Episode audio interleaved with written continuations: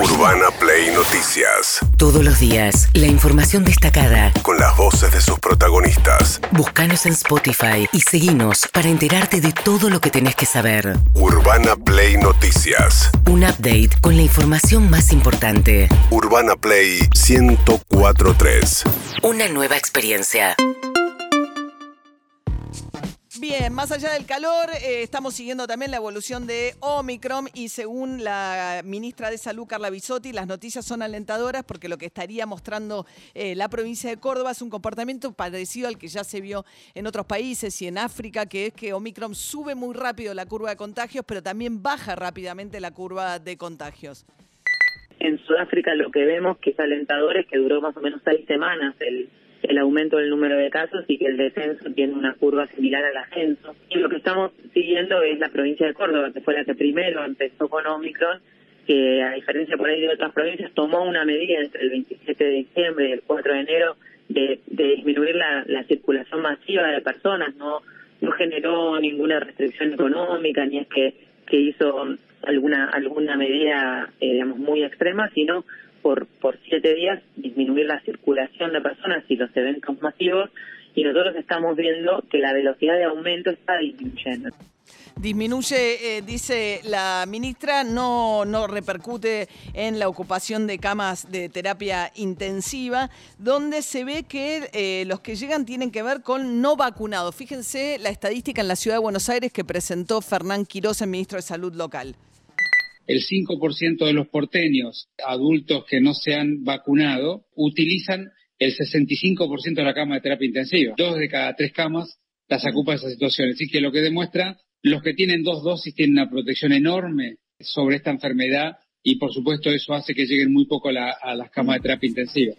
Bien, volviendo a Omicron, eh, la variante esta, lo que marcaba también eh, Carla Bisotti es que el periodo de incubación de la enfermedad es más corta y que los eh, que estén vacunados transmiten el virus por menos tiempo, que eso es lo que haría que sea un proceso más acelerado, tanto para ir para arriba como para descender en cantidad de casos. La gran pregunta es cómo se llega a marzo con las clases, fundamentalmente, y el debate que se está dando es la idea de un pase sanitario, o sea, de la obligación de presentar el certificado de vacunación para volver a clase. Lo que pasa es que las clases son obligatorias y la vacuna todavía no es obligatoria.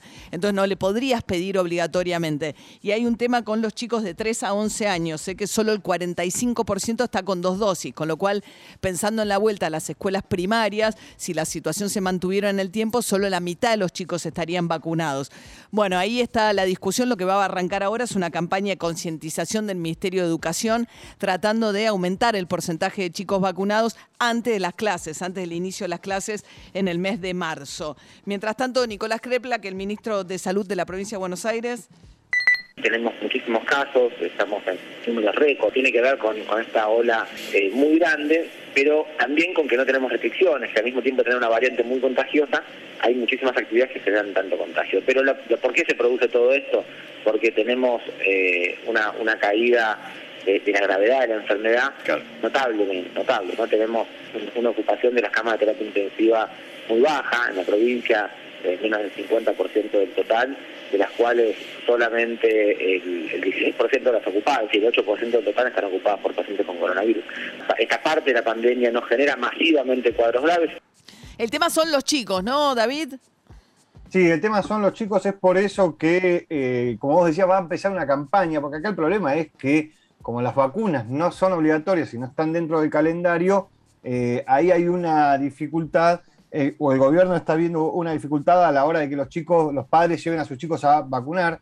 Hoy la ministra, a las 2 de la tarde, la ministra Carla Bisotti se va a reunir de manera virtual con las autoridades de la Sociedad Argentina de Pediatría, con, obviamente, el fin que tiene esto es impulsar la vacunación de los menores, porque sean casos rarísimos, sean casos de obviamente los padres vacunados, los chicos no los llevan a vacunar, este, porque algún pediatra le dice, espera un segundo, sí, espera un vacuna, sí, claro. espera. Y lo otro que se da es que hay chicos mayores de 12 años que están vacunados y sus hermanos menores de 12 años que no están vacunados, que los padres no los llevan a vacunar. Entonces, eh, ahí no se entiende tampoco mucho la lógica, porque siguen siendo chicos.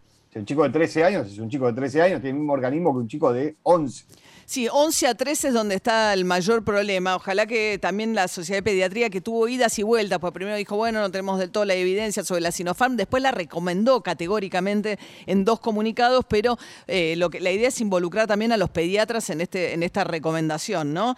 Eh, Djokovic, mientras tanto, Novak Djokovic, la novedad de esta mañana es que finalmente le dieron la visa para permanecer en Australia, es decir, que no va a ser deportado, lo sacaron del hotel donde estaba de eh, eh, que infringen la ley migratoria de Australia y ahora la discusión es si va a poder o no participar de este torneo, pero ya que no lo hayan deportado le va a permitir regresar a Australia, pues si no iba a tener una penalidad por los próximos tres años y ese era el objetivo, una de las razones por las cuales los abogados estaban peleando en contra de la deportación. Recordemos que Djokovic no se quiere vacunar. Eh, Fernán Quiroz, el ministro de Salud, habló de este caso.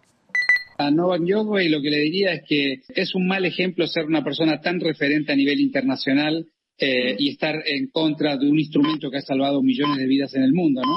Más allá después que él individualmente tiene todo el derecho de hacer lo que le parezca, eh, pero digamos que, que no se vuelva una bandera. Esa es el único, la única recomendación que yo le haría. Bueno, mientras tanto, Alberto Fernández está, eh, fue electo el viernes eh, presidente de la CELAC, la confederación que une a países de Latinoamérica y del Caribe, con la idea de generar un foro ahí alternativo a lo que es la Organización de Estados Americanos, con, sin la presencia de Estados Unidos, por supuesto, y buscar algo parecido a lo que fue la UNASUR, tener un contrapeso desde América Latina, con la diferencia que ahora la CELAC incluye a México, que es muy importante dentro de este armado, y Alberto Fernández decía que esto no es en contra de Estados Unidos Unidos. CELAC no nació para oponerse a alguien. CELAC no nació para enfrentarse con alguna de las instituciones existentes. CELAC no nació para inmiscuirse en la vida política y económica de ningún país. La CELAC nació como un foro en favor de nosotros mismos, que siempre promovió el consenso y la pluralidad en un marco de convivencia democrática sin ningún tipo de exclusiones. También ha sido un magnífico puente hacia otros países o foros más allá de América Latina y más allá del Caribe. Bien, están dentro de la CELAC países que han sido expulsados de la OEA, al caso de Cuba, o que están en situaciones muy conflictivas como Nicaragua o Venezuela por las objeciones a esos países. Va a asumir ahora Daniel Ortega, que fue uno de los países que apoyó la asunción de Alberto Fernández en la CELAC. Eh, Daniel Ortega, el presidente eh, de Nicaragua, dictador de Nicaragua a esta altura, porque fueron una fantochada las elecciones con todos sus los opositores presos, el 85% de abstención, además presos en condiciones realmente realmente eh, muy lamentables, no tienen ni sus abogados acceso a eh, los dirigentes políticos que están presos en Nicaragua. Hoy reasume Ortega con un gobierno al que, a pesar de todo esto, los países de la región, muchos le reconocen legitimidad como si hubiesen sido elecciones democráticas las que se llevaron adelante en Nicaragua. Urbana Play. Noticias.